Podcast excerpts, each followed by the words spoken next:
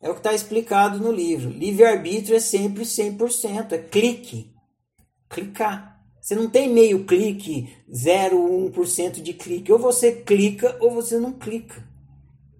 O que pode ser maior ou menor, o que você aumenta e diminui é o leque de opções. Então havia uma época que o ser humano não tinha no seu leque de opções a agricultura.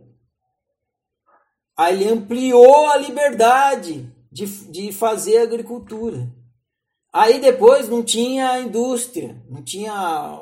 Aí ampliou para a indústria, os mercados, troca de mercadoria, mercantilismo, ampliou é, para essa liberdade, se tornou uma opção optável, não era antes. É batata. Toda vez que as pessoas vêm conversar comigo, elas falam: não, livre-arbítrio tem limite. Eu falo: não, isso, o, que é, o que tem tamanho, né? Não é o arbítrio, porque arbítrio é clique.